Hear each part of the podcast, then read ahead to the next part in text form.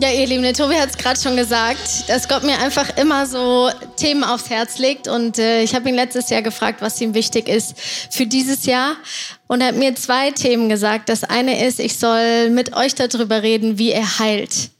Und das Zweite ist, ich soll mit euch darüber reden, wie Gott redet. Und äh, wie Gott redet, ist schon abgeschlossen. Wie Gott heilt, war Teil 1 im äh, Februar. Das heißt, äh, da habt ihr die Möglichkeit, euch mit dem QR-Code das nochmal anzugucken. Da ging es einfach um viele Basics. Wie heilt Gott eigentlich? Was steht dazu in der Bibel?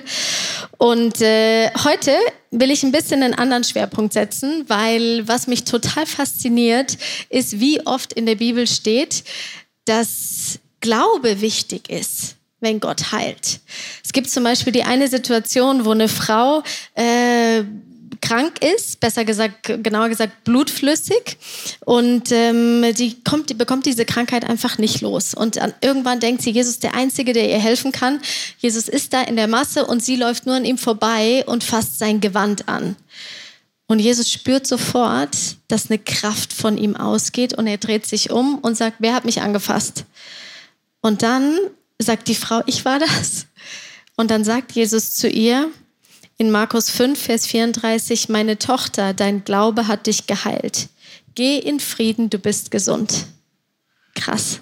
Ihr Glaube hat sie geheilt. Und es gibt noch viel mehr Bibelstellen zu dem Thema Glauben. Steht zum Beispiel an anderer Stelle, wenn du Glaube hast wie ein Senfkorn. Senfkorn ist mini klein. Dann äh, kannst du Berge versetzen oder dann wird es geschehen. Und ähm, es braucht nicht viel. Es braucht ein Senfkorn an Glauben. Und mir ist ganz wichtig, ähm, dass, dass hier jetzt auch kein Druck irgendwie entsteht, weil ich kenne das, dass manchmal irgendwelche Theologien äh, da sind, wo man irgendwie denkt, ja, du bist nicht gesund, weil du nicht genug glaubst. Sage ich euch ganz klar, so ein Scheiß. Weil ich habe euch im Februar erzählt, wie ich selber geheilt wurde. Und äh, das war so abgefahren, weil als derjenige, der für mich gebetet hat, dass ich geheilt werde, ich hatte gar keinen Glauben, ich habe den sogar ausgelacht. Aber mein Vater hat für mich geglaubt. Und vielleicht hast du heute keinen Glauben, dass du geheilt wirst oder dass Wunder passieren. Aber vielleicht ist jemand neben dir, der hat Glaube so groß wie ein Senfkorn. Und lasst uns doch, wie wäre das, wenn wir heute einfach alle unseren Glauben zusammenlegen und online auch noch, wie viele tausend Menschen online noch dabei sind, wir heute zusammen glauben. Ich liebe das. In Hebräer ist aufgezählt die Glaubenshelden, unsere Vorfahren, die äh, wird beschrieben, was die erlebt haben. Was haben Menschen wie sie durch ihren Glauben nicht alles zustande gebracht? Sie zwangen Königreiche nieder, sie sorgten für Recht und Gerechtigkeit, sie erlebten die Erfüllung von Zusagen, die Gott ihnen gemacht hatte. Sie hielten Löwen das Maul zu, sie blieben mitten im Feuer unberührt von den Flammen, sie entkamen dem tödlichen Schwert, sie wurden, wo es ihnen an Kraft fehlte, von Gott gestärkt, sie erwiesen sich als Helden im Kampf, sie schlugen feindliche Heere in die Flucht und es kam sogar vor, dass Frauen, die Gott vertrauten, ihre verstorbenen Angehörigen zurückerhielten, weil Gott sie wieder lebendig machte. Krass, oder? Vertrauen und Glauben ist scheinbar was total Wichtiges für Gott. Deswegen sind so Dinge passiert, weil sie Gott das zugetraut haben. Und in Hebräer 1 gibt es eine wunderschöne Definition von Glauben. Was ist denn eigentlich der Glaube? Glaube ist ein Rechnen mit der Erfüllung dessen, worauf man hofft und ein Überzeugtsein von der Wirklichkeit unsichtbarer Dinge. Ja, da kann man eigentlich fast den ganzen Vers anstreichen, weil das alles so wichtig ist. Rechnen wir damit, dass, die, dass das Unsichtbare existiert, dass Gott existiert, dass er gut ist. Und ich weiß nicht, wie es dir geht, aber mein Glaube wird immer dann gestärkt, wenn ich Geschichten höre von Menschen, die was mit Gott erlebt haben. Weil dann denke ich ganz oft, boah, wenn die das können, dann kann ich das auch. Und deswegen will ich einfach heute euren Glauben stärken. Und ich würde gerne dafür beten, weil mein Wunsch ist, dass du heute aus diesem Gottesdienst nach Hause gehst und dein Glaube einfach gepimpt ist und du merkst, Du kannst Gott wirklich vertrauen und ihm was zutrauen. Wenn du willst, bete gerne in deinem Herzen mit. Gott, ich bete, dass wir jetzt all unsere Ablenkung hinter uns lassen können. Wir fokussieren uns auf dich. Jesus, bitte öffne du unsere Herzen. Vater, sprich rein und stärke unseren Glauben. Amen. Und als erstes darf ich auf der Bühne heute die Miri begrüßen. Die Miri war vor vielen Jahren mit mir zusammen in der Small Group. Und äh, Miri, es war eine sehr spezielle, besondere Zeit. Und eine Geschichte, die du erlebt hast, die mich damals schon so bewegt hat, will ich euch nicht vorenthalten. Ja, ich war 28 Jahre alt, als ich völlig unerwartet einen Brief bekam vom Gesundheitsamt in München, wo ich jahrelang regelmäßig Blut gespendet hatte. In dem Brief stand, Sie haben sich infiziert mit Hepatitis C. Meine erste Reaktion war, das kann überhaupt nicht sein. Ihr habt wahrscheinlich meine Blutprobe verwechselt. Ich habe drei Blutuntersuchungen mit, von verschiedenen Ärzten veranlassen lassen, bis ich wirklich glauben konnte, dass es meine Diagnose ist. Kurz zur Erklärung, Hepatitis C ist eine Viruserkrankung, die die Leber zerstören kann und somit auch gegebenenfalls zum vorzeitigen Tod führt. Heute ist die Krankheit sehr gut heilbar, aber damals, 2006, ähm, waren die Heilungschancen total ungewiss. Die äh, Therapie war noch sehr jung und äh, unerforscht. Für mich brach in dem Moment eine Welt zusammen. Ich hatte auch davon geträumt, mal Familie zu haben und Kinder, eigene Kinder. Aber wie sollte das denn gehen mit einem womöglich todbringenden Virus im Körper, der von Blut zu Blut übertragen wird?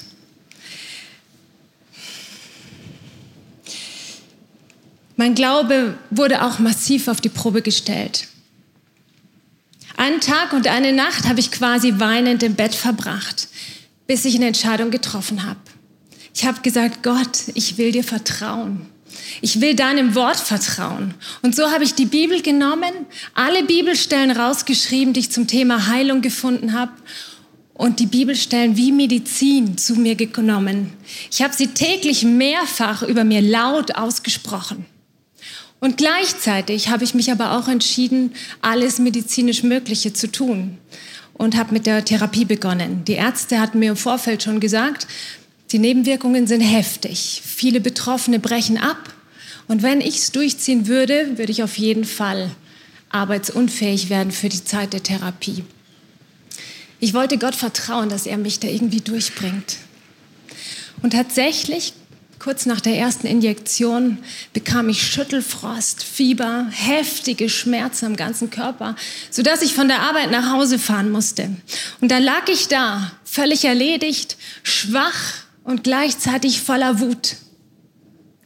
Ich habe Gott angeschrien, ich habe wirklich gerungen mit ihm, ihm all meine Verzweiflung, meine Wut, mein Unverständnis gebracht und ihm gesagt, Gott, ich will dir so gern glauben, dass das, was in der Bibel steht, nicht nur irgendeine Geschichte ist, sondern für mich und für jetzt, für meine Situation gültig ist und real erlebbar. Du hast gesagt, du bist Jahwe Rapha, der Gott mein Arzt. Durch deine Wunden, Jesus, bin ich geheilt. Du bist doch der gleiche gestern, heute und in alle Ewigkeit. Und was dann passierte, war krass.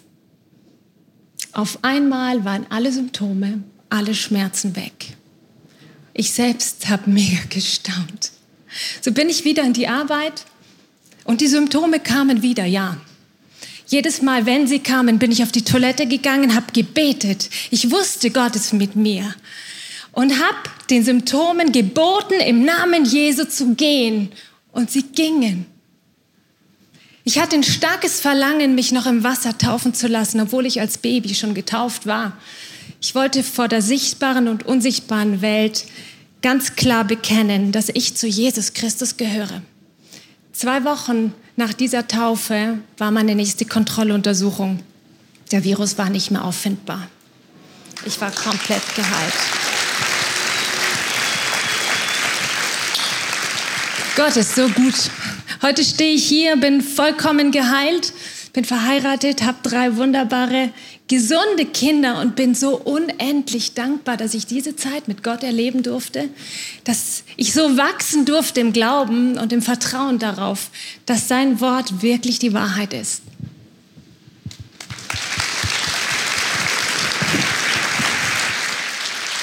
Vielen Dank, liebe Miri. Es gibt eine Bibelstelle dazu, die mich immer wieder so begeistert, wenn, wo, wo genau das beschrieben wird, was das Wort Gottes für eine Kraft hat. In Sprüche 4, Vers 21 und 22 steht, verachte meine Worte nicht, sagt Gott, sondern präg sie dir fest ein. Sie sind der Schlüssel zum Leben und halten deinen ganzen Körper gesund. Nimmst du die Bibel ernst? Nimmst du das als Gottes Wort? Ich würde es dir empfehlen. Ich habe euch noch eine Geschichte mitgebracht von der Martina. Liebe Martina, schön, dass du auch hier in der zweiten Reihe sitzt heute.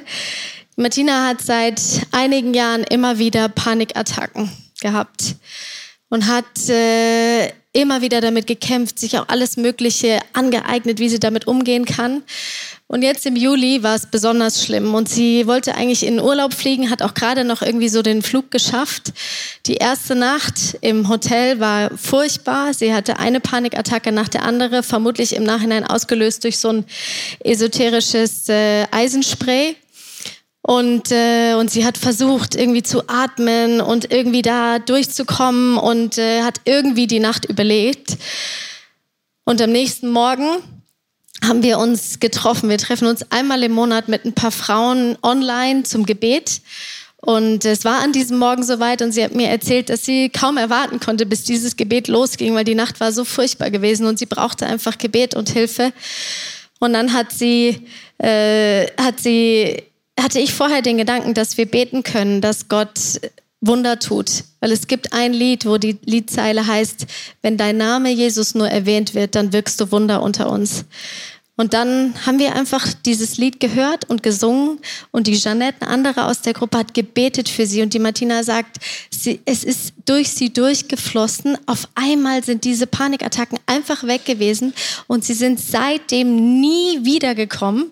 Sie hat dieses Eisenspray dann noch weggeschmissen und hat sich auf Jesus fokussiert und ist seitdem frei. Ist das nicht krass? Stell dich auf den Namen von Jesus. Und der Fabian ist noch eine weitere Geschichte. Viele Grüße nach Spanien. Ich weiß, du bist online dabei. Gerade kannst du jetzt hier nicht dabei sein, aber schaut euch mit mir an, was der Fabian erlebt hat, wie groß Gott ist. In der fünften, sechsten Klasse konnte ich mich einfach nicht konzentrieren. Ich war auf der Hauptschule und hatte fünf Fünfen und meine Lehrer informierten bereits meine Eltern darüber, dass ich mich am Unterricht wirklich nie beteiligen würde und einfach immer nur abwesend sei. Daraufhin schickt meine Eltern mich zu einem Psychotherapeuten. Die Diagnose ADHS. Der Psychotherapeut verschrieb mir Ritalin, was mir die Möglichkeit gab, zum ersten Mal konzentriert an einem Unterricht teilzunehmen. Dennoch hatte ich auch Nebenwirkungen. So fühlte ich mich in meinem eigenen Körper fremd und nicht wohl. Andere Leute wie Klassenkameraden, Freunde und Verwandte sprachen mich sogar an, dass ich nicht mehr der Alte sei und mich verändert hätte. Demnach setzte ich nach einem Jahr Ritalin wieder ab und spürte leider auch, dass ich mich nicht konzentrieren konnte und die Noten wieder schlechter wurden. Demnach, um meinen Schulabschluss nicht zu gefährden, griff ich erneut zu Ritalin. Und ich schaffte es, erfolgreich mein Fachabitur sowie meine Berufsausbildung abzuschließen und setzte dann wieder Ritalin ab. Es ging mir also wirklich deutlich besser, wenn ich kein Ritalin genommen habe. Dennoch habe ich gespürt, dass ich irgendwie darauf angewiesen war. Nach einiger Zeit im Berufsalltag spürte ich, dass ich ja nicht mehr zufrieden war mit meinem Job und irgendwie mehr wollte. Ich bin also gezielt ins Gebet gegangen und habe Gott gefragt, was er mit mir vorhat, wo meine Talente liegen und was meine nächsten Steps sein sollten, um glücklich im Berufsalltag zu sein, wo ich ihn dienen darf. Und er gab mir den klaren Impuls, ein neues Studium anzufangen. Und ja, so fing ich an, Psychologie zu studieren und merkte auch da, dass ich mich wieder nicht konzentrieren konnte. Ich griff also erneut zu Ritalin zurück und spürte auch die Nebenwirkungen. In einem weiteren Gebet gab mir Gott dann den klaren Impuls, Ritalin abzusetzen was ich überhaupt nicht verstanden habe. Denn Ritalin war ja für mich das Medikament, was ich benötigt habe, um letztendlich auch mich konzentrieren zu können und dann am Ende auch das Studium erfolgreich abschließen zu können. Ich ging da so zu Psychotherapeuten und habe gefragt, was wäre, wenn ich es absetze, ob es Nebenwirkungen haben könnte oder ob es mir empfiehlt. Und er hat gesagt, dass ich, wenn ich es absetzen würde, einfach wieder meine alten Muster habe, also wieder kriegen würde. Ich könnte mich also nicht konzentrieren. So, ja, bin ich das Risiko eingegangen und habe auf Gott vertraut. Bin noch erneut ins Gebet gegangen und habe gesagt, Gott, wenn ich das absetze, bitte heile mich davon, dass ich ADHS habe und schenke mir einfach Konzentrationsfähigkeit. Und tatsächlich von einem auf den anderen Tag konnte ich mich konzentrieren. Ich hatte sogar bessere Noten als mit Ritalin und war einfach ich selbst. Ich konnte mein Studium abschließen mit einer Note von 1,7 und das hätte ich ohne die Heilung von Gott nicht geschafft.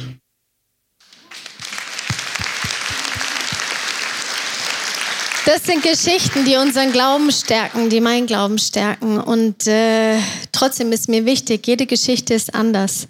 Ich sag dir nicht, setz die Chemo ab. Ich sag dir nicht, schmeiß dein Blutdruckmittel in den Mülleimer. Geh mit Gott ins Gespräch und frag ihn, wie möchte er eingreifen in deinem Leben. Es gibt eine Situation in der Bibel, die mich sehr nachdenklich gemacht hat. Da hat Gott viele, viele Wunder getan äh, mit seinem Volk in der Wüste und es ist Essen vom Himmel gefallen und so weiter. Und dann gibt es eine Stelle, da sagt Gott genau in der Situation oder steht dazu, und doch fand Gott nach all diesen Wundern an den meisten von den Menschen kein Gefallen, sodass sie in der Wüste umkamen. Diese Ereignisse sind für uns ein warnendes Beispiel, damit wir nicht wie sie nach unrechten Dingen streben. Was sind denn unrechte Dinge? Ich glaube, dass wir manchmal streben einfach nach dem Wunder, einfach nach der Heilung, aber dass es uns gar nicht um den geht, der eigentlich die Heilung und das Wunder getan hat. Es geht eigentlich um eine Liebesbeziehung zu Gott. Es geht eigentlich darum, dass wir ihn kennenlernen. Es geht eigentlich darum, ihm ähnlicher zu werden.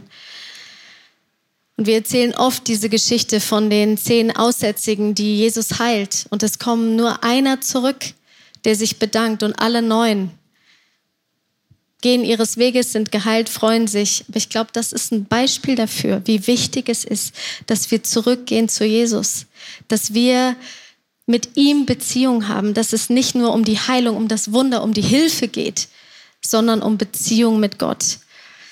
Und für mich ist eine Möglichkeit, zurückzukommen zu Jesus und bei ihm zu sein, das Abendmahl.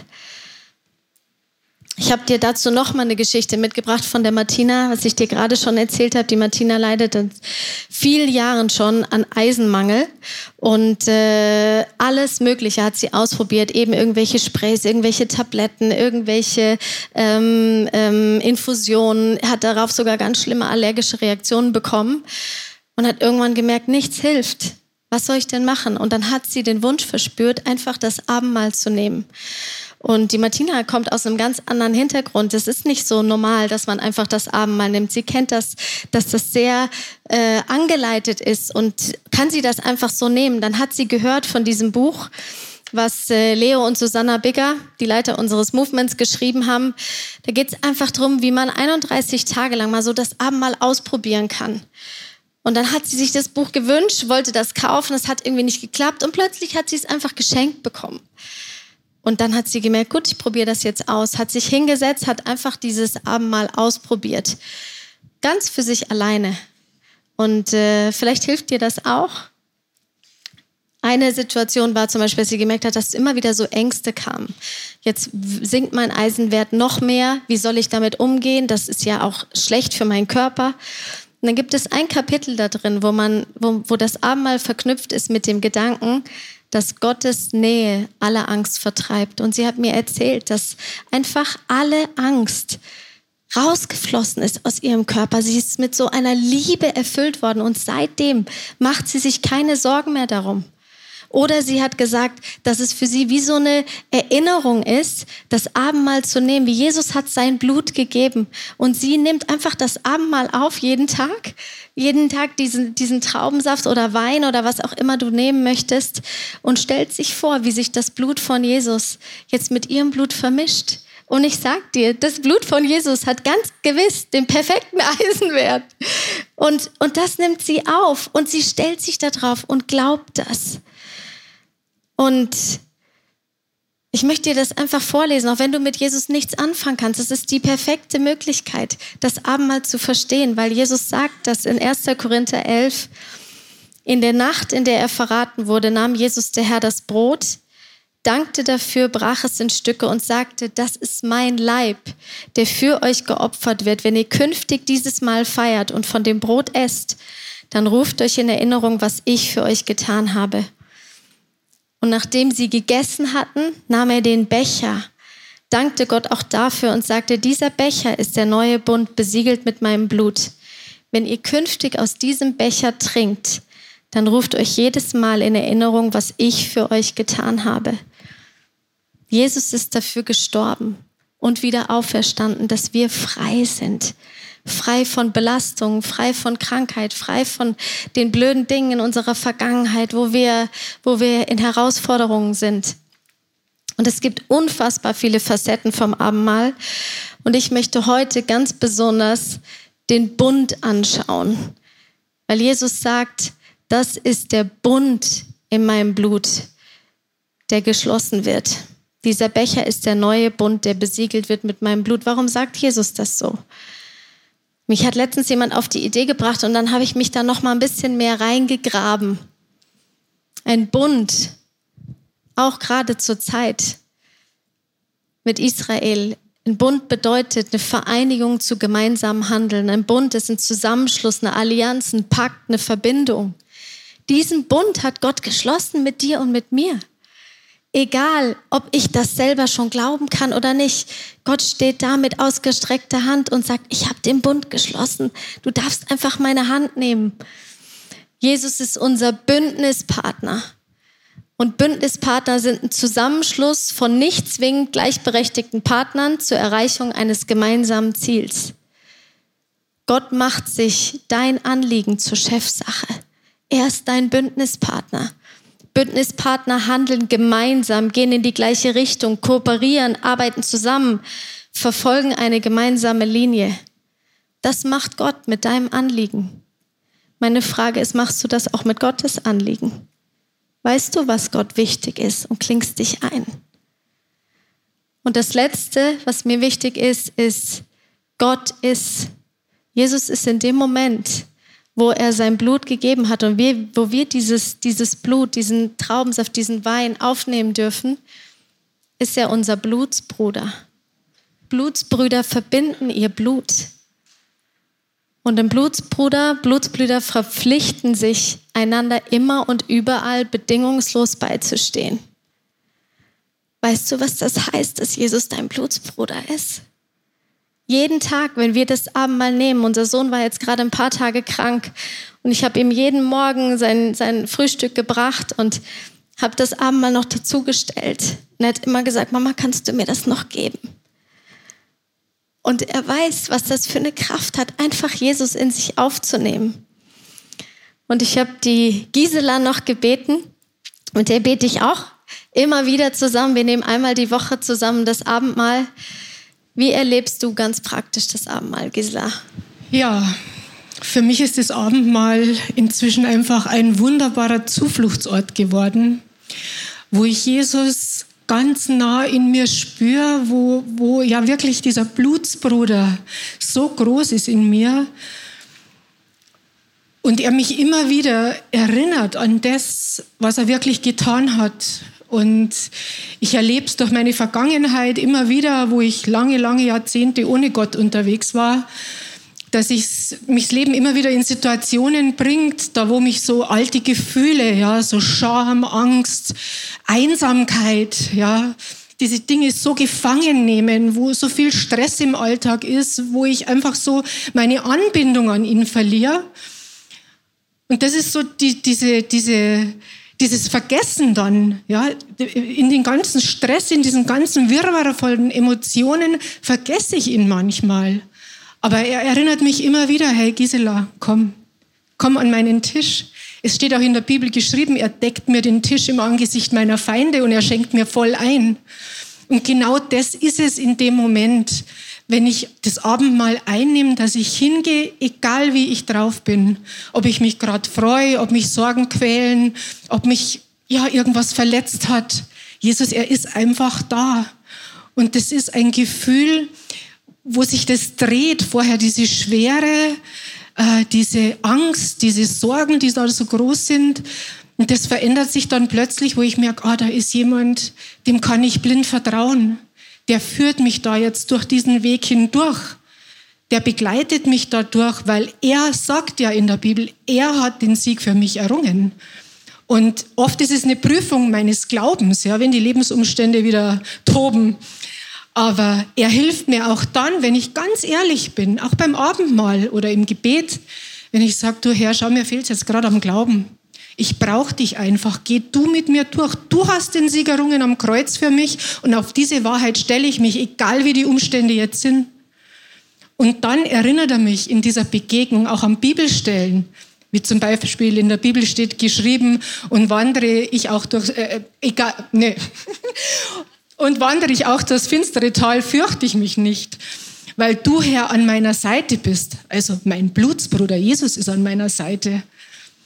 Und ja, sein Stecken und Stab trösten mich. Ja, jetzt verliere ich den, den Faden, aber es macht nichts, weil er ist da und ich glaube, die Botschaft wirkt einfach. Man muss nicht perfekt sein. Man kann auch Fehler machen. Gott ist einfach da und er hilft uns raus in allen Nöten und Sorgen. Und ich habe das gerade letzte Woche wieder erlebt, wo ich knietief drin war und ich gezweifelt habe, kann ich da hier überhaupt auf die Bühne gehen? Ja, oh Gott, oh Gott, wie wird das enden? Aber er gibt mir die Kraft, er gibt mir den Mut. Gerade da, wo ich schwach bin, ist er groß. Und ich danke ihm so sehr, dass er am Kreuz für uns alle gestorben ist.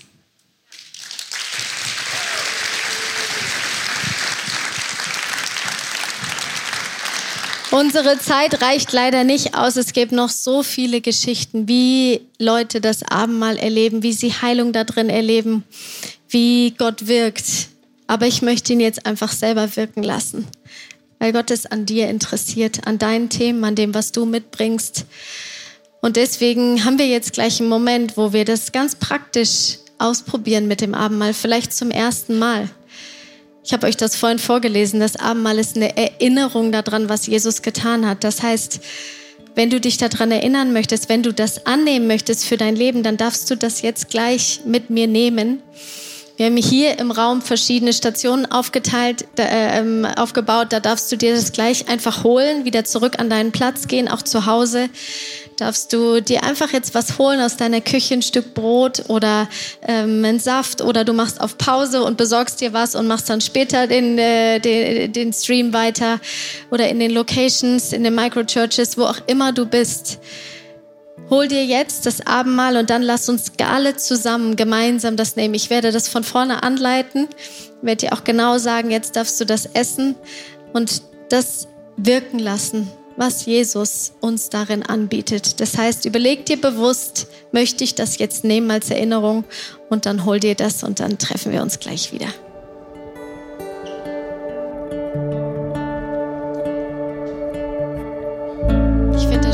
manche haben sich schon hingestellt. Für mich ist das wirklich so ein Ehrfurchtsmoment vor Gott. Ich kann mir das nicht vorstellen, was das Jesus bedeutet hat, dass er sein Leben gegeben hat dafür, dass ich, dass wir leben können. Wenn du möchtest, wenn es dir möglich ist, steh gerne auch auf dazu. Und ich lese dir das nochmal vor. In der Nacht, in der er verraten wurde, nahm Jesus der Herr das Brot, dankte Gott dafür, brach es in Stücke und sagte, das ist mein Leib, der für euch geopfert wird. Wenn ihr künftig dieses Mal feiert und von dem Brot esst, dann ruft euch in Erinnerung, was ich für euch getan habe.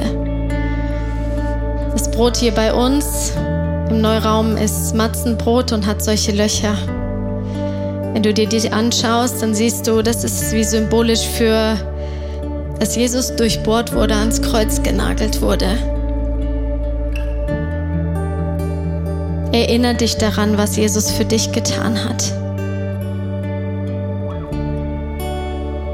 Er ist für deine Verfehlungen gestorben, für deine Süchte, für deine Krankheiten, für deine Nöte.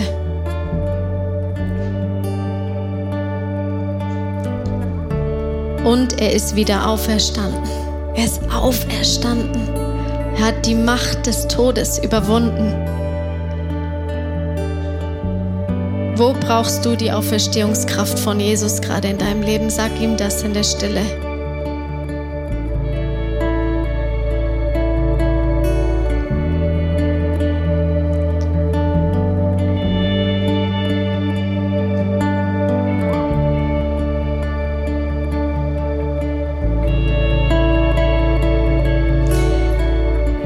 Vielleicht nimmst du das jetzt auch zum allerersten Mal ein und möchtest diese Entscheidung treffen für ein Leben mit Jesus, dann sag ihm das.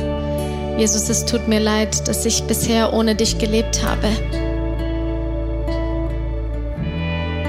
Dass ich dich nicht in mein Leben eingezogen habe. Ich möchte ab heute mit dir, mit meinem Bündnispartner leben. Und das bedeutet, wer mit Christus lebt, wird ein neuer Mensch. Das alte Leben ist vorbei, das neue hat begonnen. Und ich spreche dir das jetzt zu. Das ist der Leib von Jesus für dich gegeben. Dass er dich stärkt, dass er mit seiner Auferstehungskraft in dir lebt. Amen.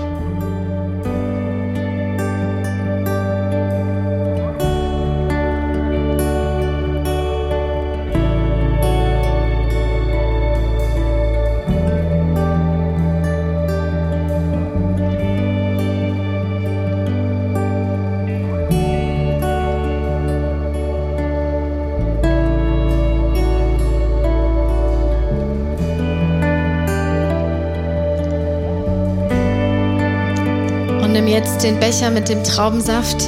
Wir haben hier Traubensaft. Nachdem sie gegessen hatten, nahm Jesus den Becher, dankte Gott auch dafür und sagte, dieser Becher ist der neue Bund, besiegelt mit meinem Blut. Wenn ihr künftig aus dem Becher trinkt, dann ruft euch jedes Mal in Erinnerung, was ich für euch getan habe. Jesus ist dein Blutsbruder. Er hat sein kostbares, reines Blut für dich vergossen, damit du lebst. Er ist dein Bündnispartner und kämpft deine Kämpfe mit dir.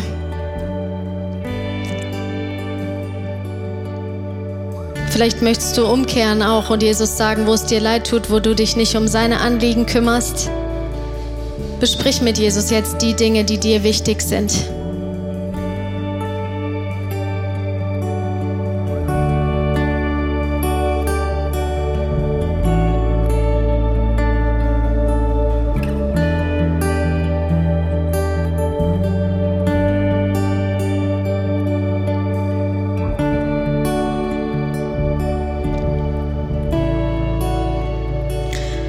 Das Blut für Jesus steht auch für seinen Sieg, für seine Auferstehungskraft. Das ist das Blut, was Jesus für dich vergossen hat.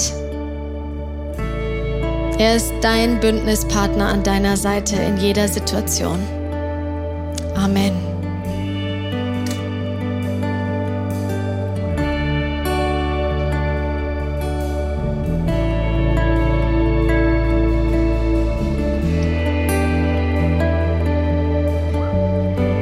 Danke, Jesus, für jede und für jeden, die dich heute zum ersten Mal in ihr Leben eingeladen haben. Danke, dass du an unserer Seite bist, dass du für uns einstehst, dass du für uns kämpfst. Wir überlassen dir die Kontrolle in unserem Leben. Amen. Wir hoffen, dieser Podcast hat dich inspiriert und hat dir weitergeholfen in deiner Beziehung mit Gott. Wenn es dir so geht, dann freuen wir uns, wenn du uns mithilfst, diese Botschaft zu verteilen. Das kannst du tun, indem du diesen Podcast likest, mit Daumen nach oben draufdrücken oder kommentierst oder weiterleitest. So werden mehr Menschen noch mit dieser Botschaft von Jesus, dieser Hoffnung erreicht. Du kannst auch durch eine Spende mithelfen, dass wir weiterhin diese Podcast kostenlos im Internet maximal verbreiten können und so viele Menschen neue Hoffnung bekommen. Vielen Dank für alles, was du mit ermöglicht. Wir glauben, dass Kirche eine Familie ist und egal, ob du online dabei bist oder hier vor Ort bist in der Region, wir wollen dich sehr gerne kennenlernen. Wenn du möchtest, komm auf unsere Homepage vorbei unter Finde Anschluss. Dort findest du unter anderem Welcome to Church, wo wir uns gegenseitig kennenlernen, deine Geschichte gerne hören wollen und dir helfen wollen, wenn du möchtest, ein Teil dieser Kirchenfamilie zu werden.